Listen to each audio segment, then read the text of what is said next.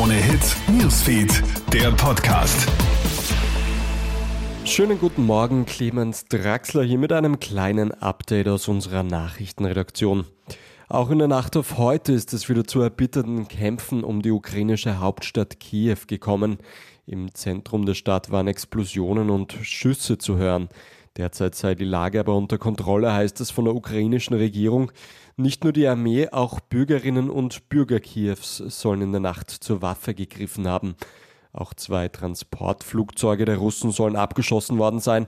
Unterdessen sollen russische Truppen ein Heizkraftwerk angegriffen haben, mutmaßlich um durch Kälte den Willen der ukrainischen Bevölkerung zu brechen.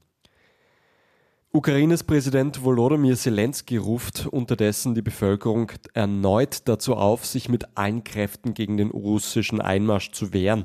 Das Schicksal des Landes entscheidet sich gerade jetzt, sagt Zelensky in der Nacht auf heute. Der Feind müsse wo auch immer möglich aufgehalten werden, Militärtechnik soll verbrannt werden und die Angreifer sollten davon abgehalten werden, Kindergärten zu attackieren. Die ukrainische Bevölkerung soll sich außerdem um Soldatinnen und Soldaten der Armee kümmern. Bei Protesten in Russland gegen den sinnlosen Krieg sind unterdessen hunderte Menschen festgenommen worden.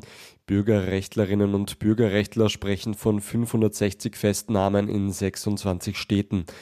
Auf Videos und Fotos ist zu sehen, wie Polizisten teilweise brutal gegen die Demonstrantinnen vorgehen. Viele Russinnen und Russen fühlen sich den Menschen in der Ukraine eng verbunden. Und in den USA sorgt Donald Trump mit seinen Statements wieder einmal für Entsetzen. Der ehemalige Präsident lobt das Vorgehen Wladimir Putins als intelligent. Unterstützung kriegt er dabei von diversen Fox News Moderatoren, die bezweifeln, ob die Ukraine überhaupt ein souveränes Land wäre. Donald Trump hat während der letzten Jahre ja selbst mit autoritär anmutendem Verhalten für Aufregung gesorgt.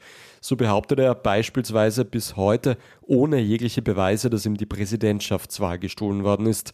Medien, die kritisch über Trump berichten, bezeichnet er als Lügenpresse. Das war's auch schon mit einem Update aus unserer Nachrichtenredaktion. Ein weiteres, das kommt dann am Nachmittag, wie gewohnt, von meinem Kollegen Felix Jäger. Einen schönen Vormittag noch. Krone Hits, Newsfeed, der Podcast.